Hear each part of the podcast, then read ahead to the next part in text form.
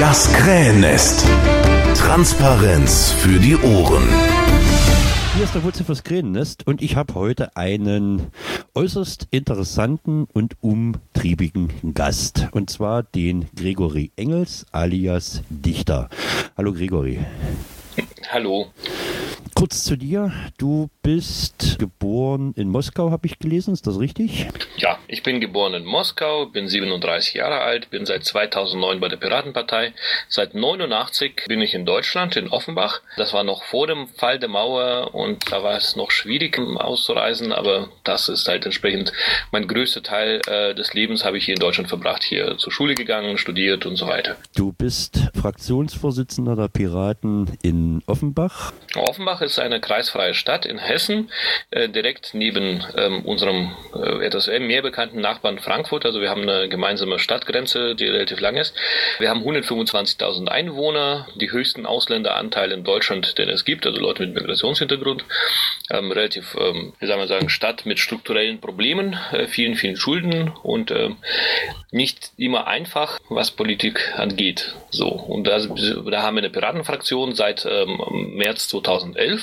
Also war die erste Piratenfraktion in Deutschland. Ähm, am gleichen Tag ist noch die Darmstädter Fraktion gegründet worden, aber das ist noch so nebenher. Ja, genau. Hm. Und dann bin ich noch von Bundesvorstand beauftragt für internationale Zusammenarbeit seit 2009, seit Oktober und mittlerweile von vier Bundesvorständen weiter beauftragt an der gleichen Stelle.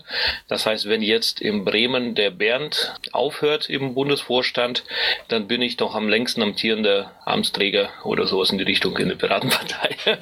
Vorausgesetzt, der alte, der neue Vorstand will mich dann weiter in der Position haben. Und dann bin ich noch der Co-Vorsitzende von der Pirate Parties International. Das ist ein Dachverband der Piratenparteien, wo Deutschland auch Mitglied ist wo Piraten aus äh, Parteien aus 43 Ländern vertreten sind. Also ein internationaler Dachverband, der die Pirateninteressen auf internationale äh, Bühne vertritt. Ja, unser eigentliches Thema, warum wir hier sitzen, die PPI, also Piratenpartei International, ist ja oder hat ja einen Beobachterstatus in der Welthandelsorganisation äh, zugesprochen bekommen. Ähm, ein paar Tage oder ein paar Wochen zuvor ist der Beobachterstatus für die Weltorganisation für geistiges Eigentum, WIPO, abgelehnt worden. Jetzt stellt sich im Grunde die Frage für mich, wann kommt die PPI einen Sitz in der UNO? Naja, einen Sitz in der UNO kriegen wir sicherlich nicht, weil in der UNO sind äh, sitzen die Staaten und nicht Organisationen, also keine NGOs und so weiter. Ähm, aber es gibt Programme und Möglichkeiten für sogenannte zivile Gesellschaft, also für NGOs, äh, Vertreter von nichtstaatlichen, Nichtregierungsorganisationen, sich äh, zu beteiligen mit einem Beobachterstatus oder einem sogenannten konsultativen Status. Die UNO-Generalversammlung hat da zwei verschiedene Wege, wie man da reinkommen kann. Jede einzelne UNO-Behörde und davon davon gibt es über 25, ähm, hat eigene Regeln oder auch keine Regeln teilweise. Und das ist ein langwieriges Prozess. Ich habe hier so eine Übersicht von, von Anforderungen, was man braucht für verschiedene Organisationen. Also auch nicht für alle, sondern im Prinzip die, die für Piraten von Interesse sind.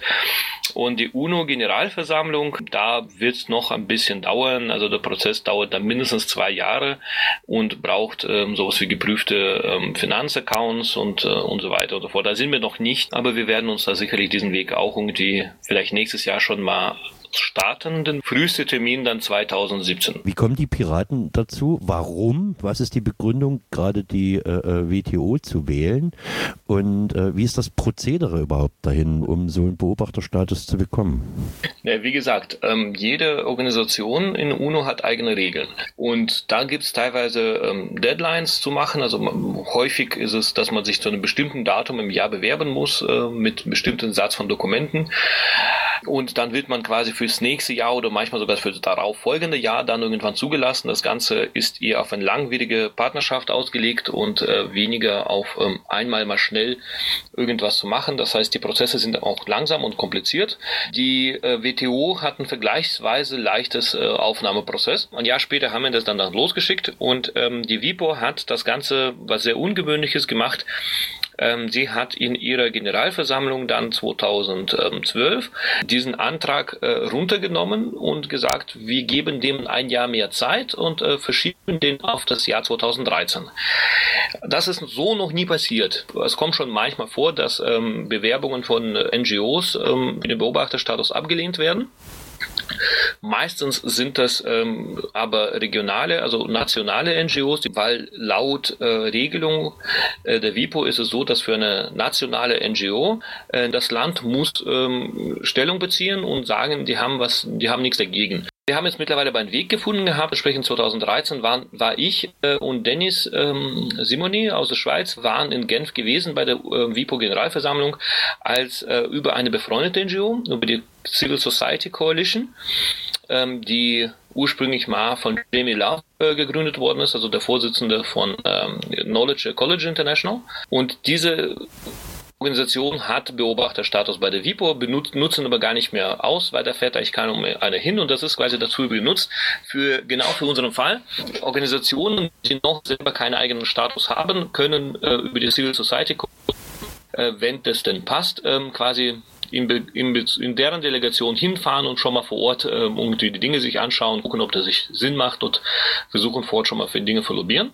Das heißt, dieses Jahr haben wir den Prozess genau mitgekriegt, wie das war. Und da gab es äh, im Wesentlichen quasi, sage ich mal, zwei Punkte. Das erste Punkt äh, von den Staaten, die gerade auch schon Piraten kannten, sagen wir so wie es äh, wie Belgien und ähm, da ist auch die Deutschland-Gruppe dabei und, und so weiter. Da äh, gab es einen Einwand, dass die nicht kennen, dass es bei der WIPO äh, politische ähm, Internationale ähm, und, und die haben das gesagt, politische Partei, weil natürlich ist die PPI selber keine Partei, weil wir haben 43 äh, Parteien ähm, als Mitglieder. Aber es gab keinen kein Präzedenzfall, ähm, wo politische International, also zum Beispiel die Social International oder die International Democracy, äh, Democrat Union oder Liberal International bei der WIPO direkt aktiv wären. Und wir haben da damals gefragt, den Justiziar von der WIPO, ob das, äh, ob er kennt äh, andere Präzedenzfälle, wo anderen UNO-Behörden, wo so eine Zusammenarbeit zwischen einer politischen internationale Organisation und äh, der UNO-Behörde schon mal stattgefunden hat. Der Justiziar hat damals in der Sitzung gesagt, na, ist so eine Zusammenarbeit nicht bekannt. Und ähm, das war quasi der Grund dann für den Vorsitzenden, uns von der Abstimmung wieder runterzunehmen. Das heißt, wir sind nicht abgestimmt worden. Also es hat keiner mit Nein gestimmt in dem Sinne. Der zweite Einwurf war von Polen und so weiter. Die haben, glaube ich, uns ähm, schlichtweg mit äh, Pirate Bay verwechselt. Und ähm, das ist, für uns war das daraus eine, eine Lehre. Wir müssen viel mehr mit den Delegationen arbeiten und dann aufklären, was wir sind und was wir wollen mhm. und dass wir auch keine Gefahr darstellen. Wir haben das auch da angefangen. Wir haben also direkt danach, wir haben noch drei Tage Zeit gehabt, wir haben den Delegationen von Belgien, von Amerika, eben von Amerika haben wir sehr gute Gespräche gehabt mit den Diplomaten, die da vertreten waren und ähm, haben auch entsprechend ähm, den Ratschlag bekommen, tatsächlich uns für nächstes Jahr nochmal zu bewerben. Es gibt keine Regel, die uns das untersagen würde.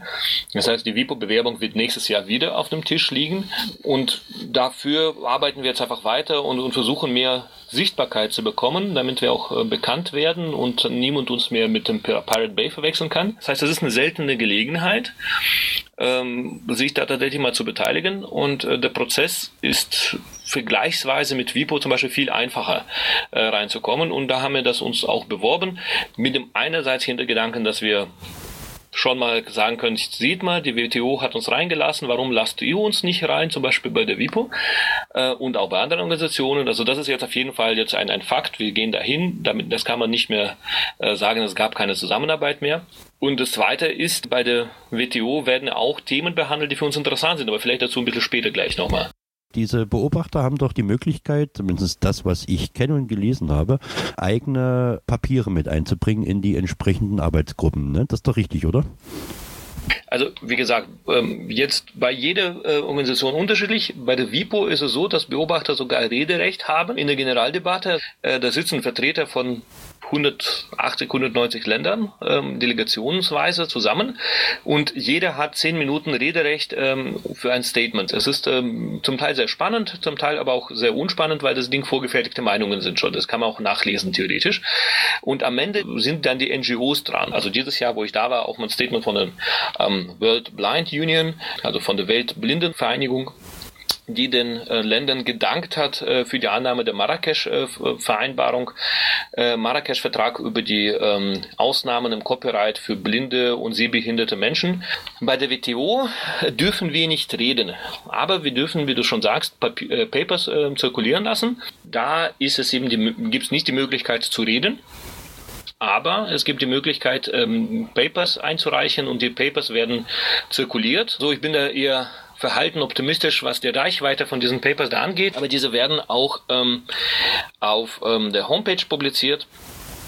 Und ähm, die werden da auch als Druckform ausgelegt. Also es gibt ein NGO-Center, da wird man gebrieft, was gerade passiert ist an dem Tag. Macht die WTO da eine ziemlich vorbildliche Funktion. Die erzählt nämlich Leuten auch, was in geschlossenen Sitzungen passiert ist. Also es gibt äh, offizielle Sitzungen, in offiziellen Sitzungen findet man dann am Ende eine, eine Vereinbarung.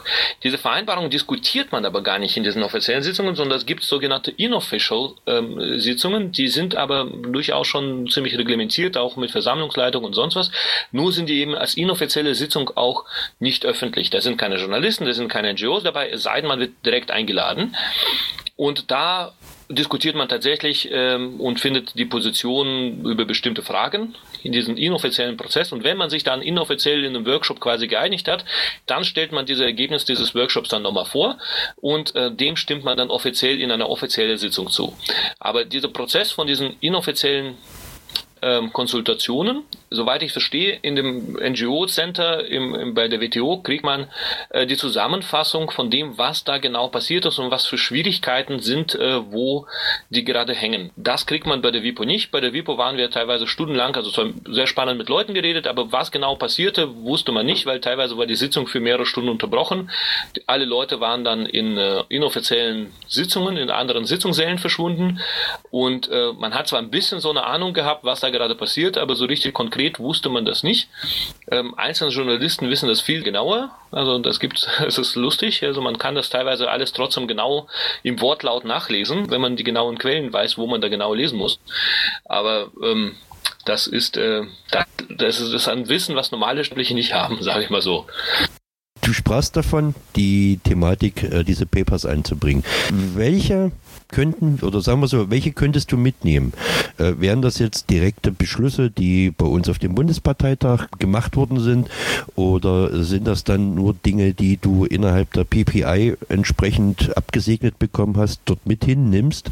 Und vor allen Dingen die Frage ist dann interessant, äh, was bringt uns das, dort Mitglied oder dort diesen Beobachterstatus zu haben? Was kannst du mitbringen, um das den entsprechenden Piratenparteien dann in den einzelnen Ländern zur Verfügung zu stellen? Was können die dann damit damit anfangen?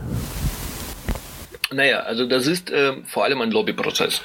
Ähm, ich könnte zwar natürlich irgendwelche Dinge vom Bundesparteitag machen, aber ich bin da Vertreter von der PPI, die entsprechend nicht nur deutsche Interessen, sondern auch ähm, von 42 anderen Ländern vertritt was an diesem Fall aber nicht so schlimm wäre. Also generell erstmal, warum WTO?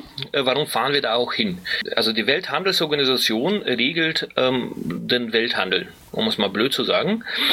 Ähm, zumindest das, was nicht äh, von bilateralen und multilateralen Verträgen außerhalb von der WTO gehandelt wird, äh, geregelt wird. Ähm, davon gibt es auch eine ganze Menge. Also es gibt äh, Handelsverträge zwischen zwei oder mehreren Ländern, die sogenannten, was hier diese Freihandelsabkommen, äh, von denen auch jeder schon mal sicher was gehört hat.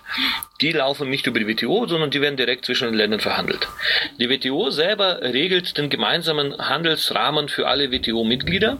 Das sind einerseits die Zölle, die Tarife, die, die Zolltarife ähm, und auch die Strafzahlungen, was passiert, wenn man gegen die Regeln verstößt. Das heißt, wenn man äh, Strafzölle gegen ein Land äh, auflegt, die unberechtigt sind und ähm, die haben also einen eigenen äh, Konfliktresolutionszentrum, äh, so eine Art Gerichtshof ähm, und ähm, da kann auch mal was passieren, ähm, dass man dann dazu als Land auch zu irgendwelchen Sanktionen verdonnert wird. Die WTO hat eine, also so ein, so ein Rahmenwerk von verschiedenen Vereinbarungen und eins davon ist äh, TRIPS. Das ist sogenannte Trade Related um, Intellectual Property Trade Related um, Agreement. Äh, äh, Trade Related äh, Rights, sorry. Ähm, das heißt, ähm, mit Handel, ähm, wie heißt es, ähm, geistige Eigentum, Regeln, ähm, genau. die den Handel geistigen Eigentums. Ja, genau. Also äh, Handelsregeln zum Schutz des geistigen Eigentums. Dankeschön. Ich wusste die deutsche Besetzung nicht. Auf jeden Fall, ähm, dieses Abkommen äh, ist verbindlich für alle WTO-Mitglieder und der sagt unter anderem, dass ähm, die WTO-Mitglieder die WIPO-Vereinbarungen, zum Beispiel die Berner Konvention, unterschreiben müssen und ähm, die Berner Konvention von der WIPO über die äh, immaterielle Gü äh, Güterrechte, also Copyright, äh, was auch, ähm, also Urheberrecht und, und so weiter. Mein Ziel ist es, ein Paper zu publizieren, da schreiben wir gerade noch, ähm, der die WTO-Länder auffordert, in die TRIPS-Abkommen eine Regelung aufzunehmen, die freie Lizenzen erlauben wird.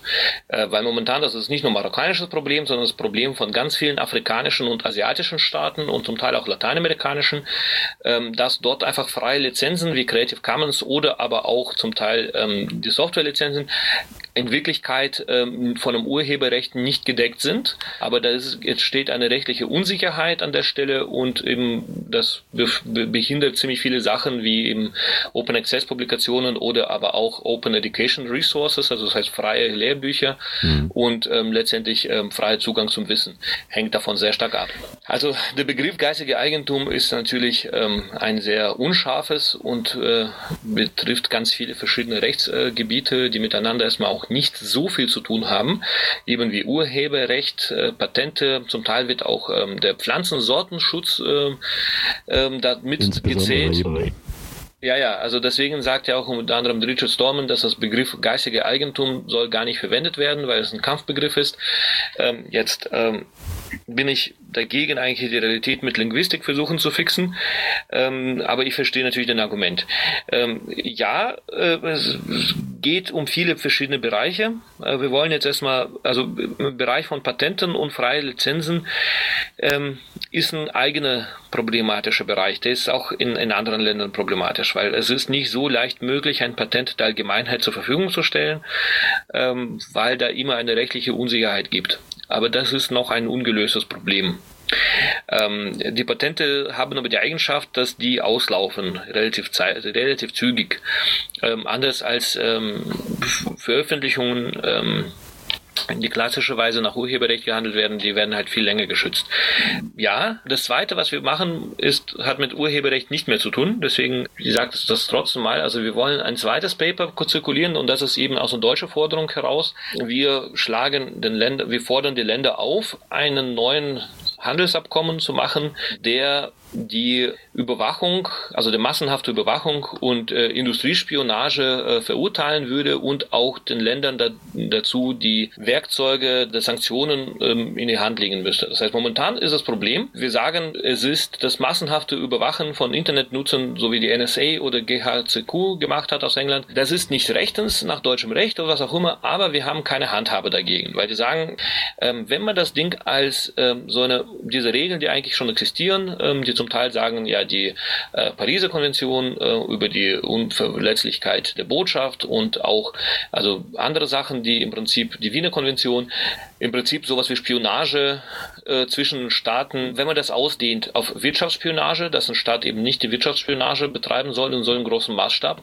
äh, weil das hat definitiv was mit Welthandel zu tun und auch nicht die massenhafte Überwachung äh, von allen Bürgern eines anderen Landes oder auch nicht seines eigenen Landes machen soll. Also so eine Konvention gegen Überwachung und Industriespionage. Bei der WTO hätte es die Konsequenz, dass es eben an die Sanktionen ähm, geknüpft werden könnte, die WTO ähm, ausgeben kann.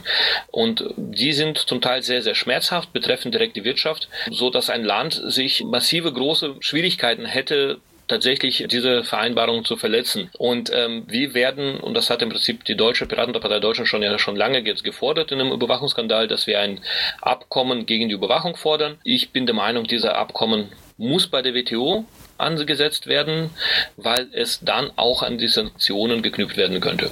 Du, ja, wenn ich das jetzt überblicke, also es ist eigentlich äh, das, was du mitnimmst, bekommst du schon fertige Papiere oder äh, suchst du dir das aus den einzelnen, äh, ich sage jetzt mal so Wahlprogrammen oder Beschlüssen der einzelnen äh, äh, Piratenparteien weltweit zusammen und hast dort dann diese Quintessenz, den du, die du da rausziehst und mitnimmst oder oder oder wie machst du das jetzt mal persönlich? Kriegst du da einen Auftrag, hier nimm das mit oder musst du das selber zusammenbasteln, zusammenschreiben und ja, entsprechend publizieren?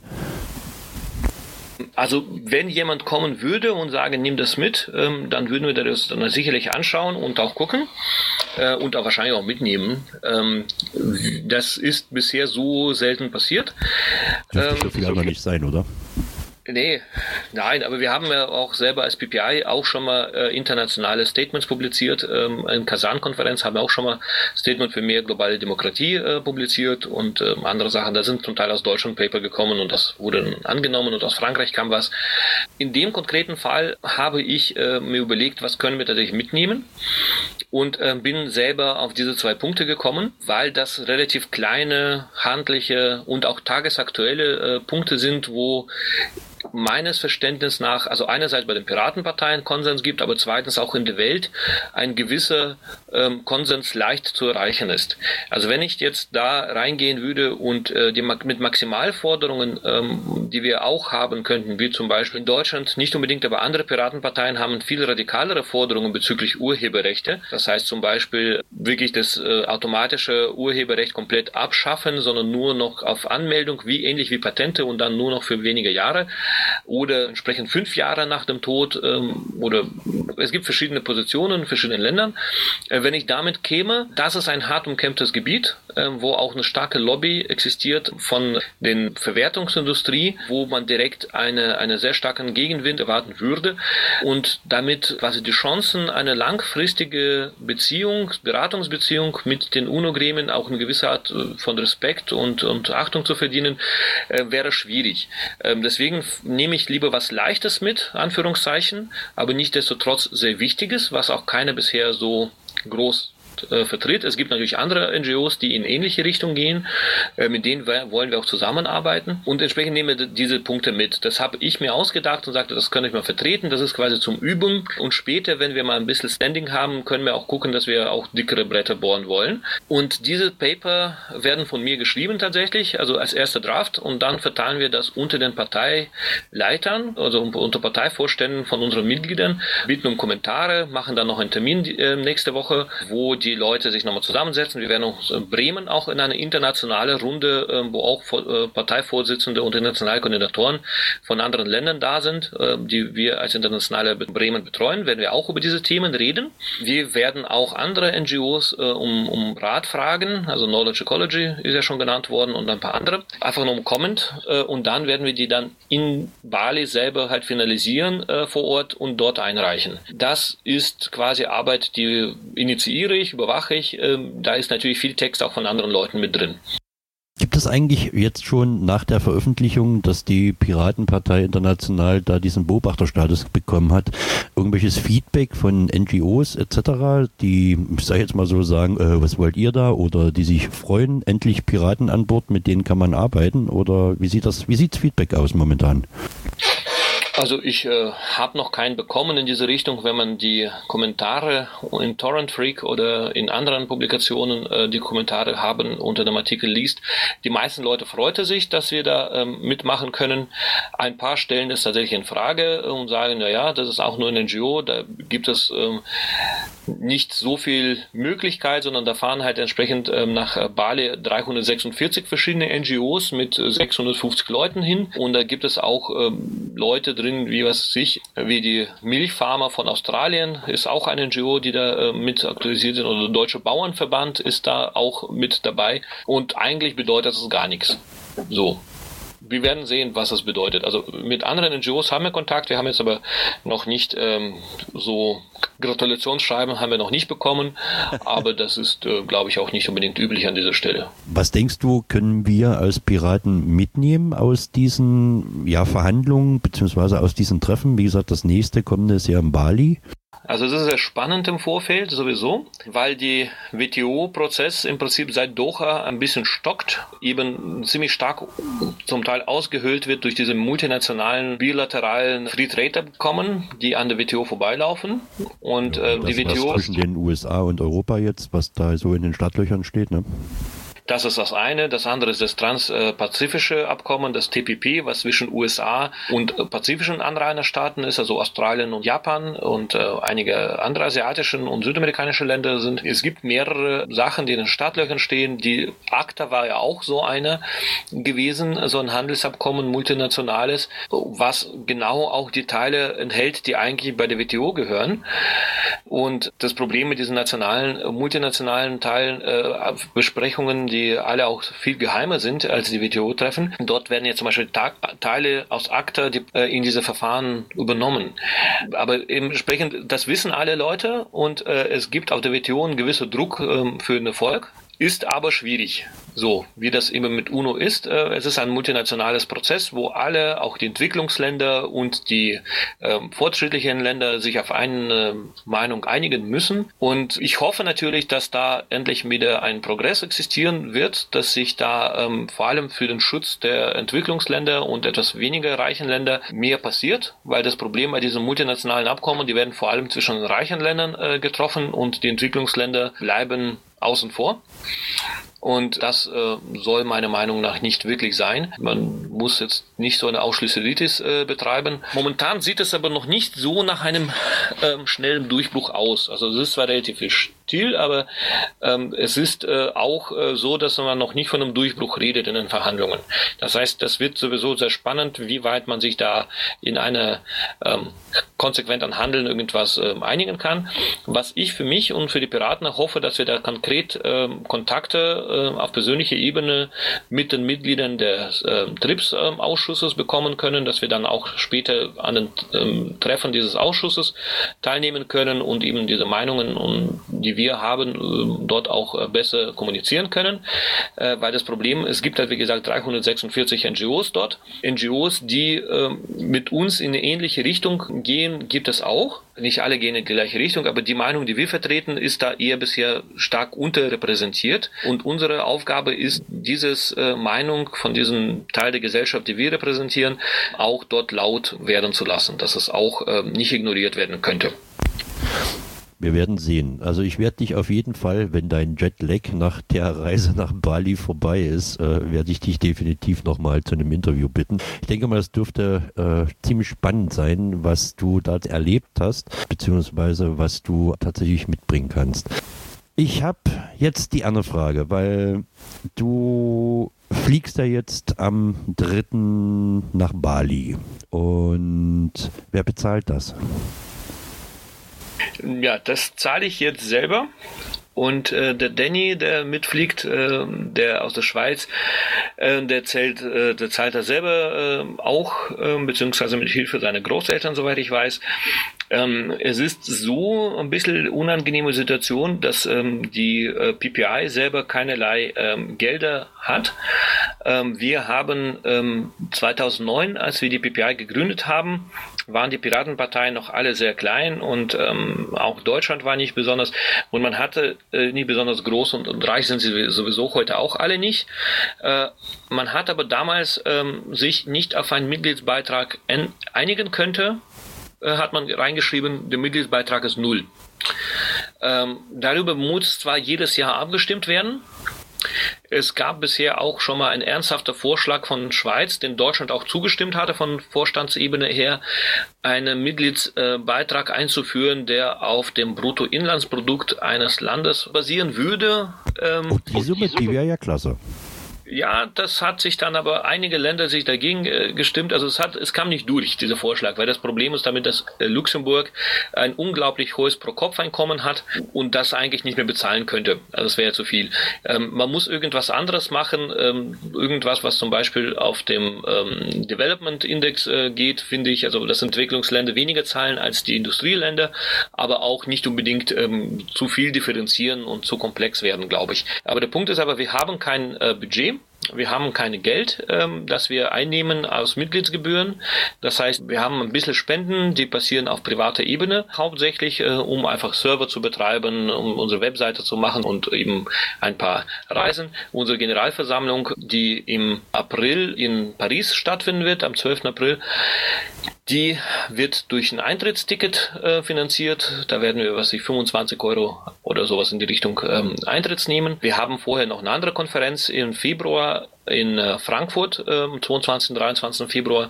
Die wird auch 25 Euro Eintritt äh, kosten zum Beispiel. Und mit dem Eintritt finanzieren wir es ein bisschen, dass wir ähm, Gelder kriegen für die Konferenz ähm, und auch ein bisschen zum Leben. Also zum, was ich, äh, Büromaterial und sowas äh, zu haben. Mein Stempelkauf, mal Notargebühren zu bezahlen, das muss äh, immer, jedes Jahr wird das fällig.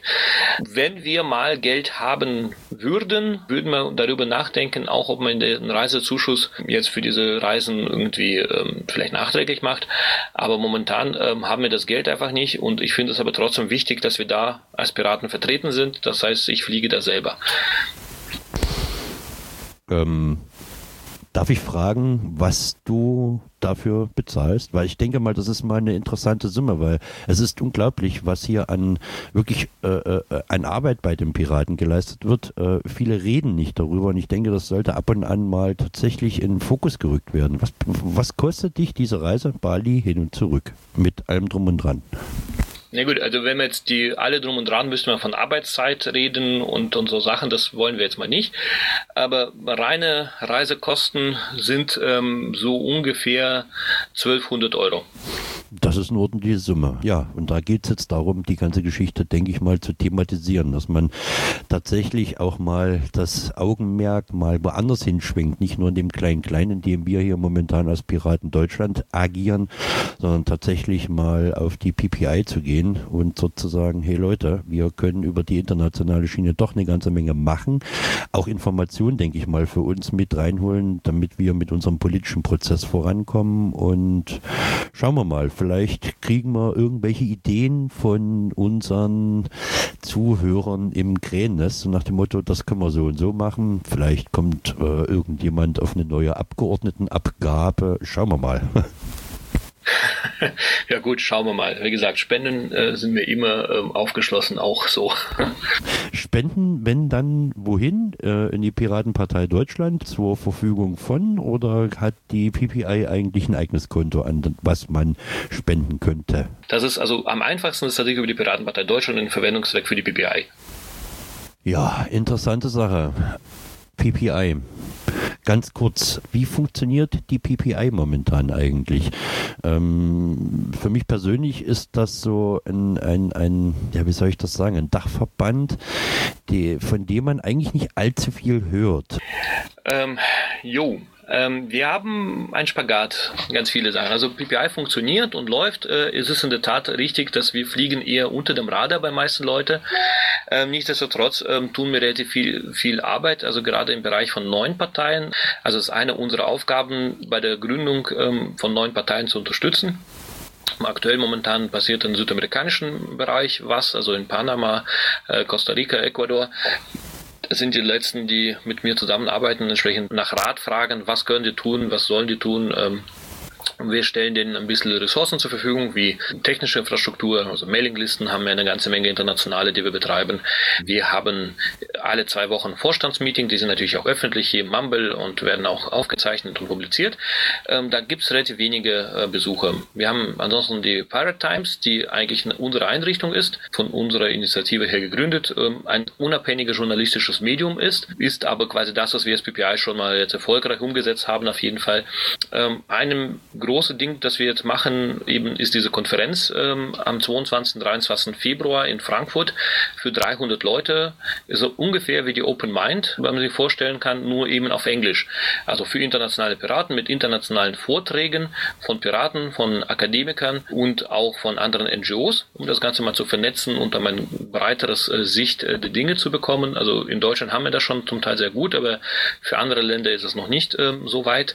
Wir haben Gründungsprozess Prozess von der Piratenpartei Europa auch äh, logistisch ziemlich viel unterstützt. Wir waren bei der UNESCO dieses Jahr. Wir waren äh, bei anderen äh, Organisationen, ähm, Symposien, ähm, wie zum Beispiel die äh, Kampagne für ein demokratisches UNO, die für Einrichtung eines weltweiten ähm, parlamentarischen Versammlung bei der UNO agiert und haben dort auch ähm, geschafft, dass dort zum Beispiel von Liquid Democracy geredet wird. Also das ist auch ziemlich spannende Sache. Na gut, Gregory, ich danke dir. Also definitiv. Ich danke dir wirklich herzlich für das Interview. Das war einfach nur unglaublich. Ja, bitte, gerne. Intro und Outro Musik von Matthias Westlund. East meets West. Veröffentlicht unter Creative Commons Lizenz. Nicht kommerzielle Nutzung und Remix erlaubt. Krähennest bei Twitter. At Krähennest. Mit AE.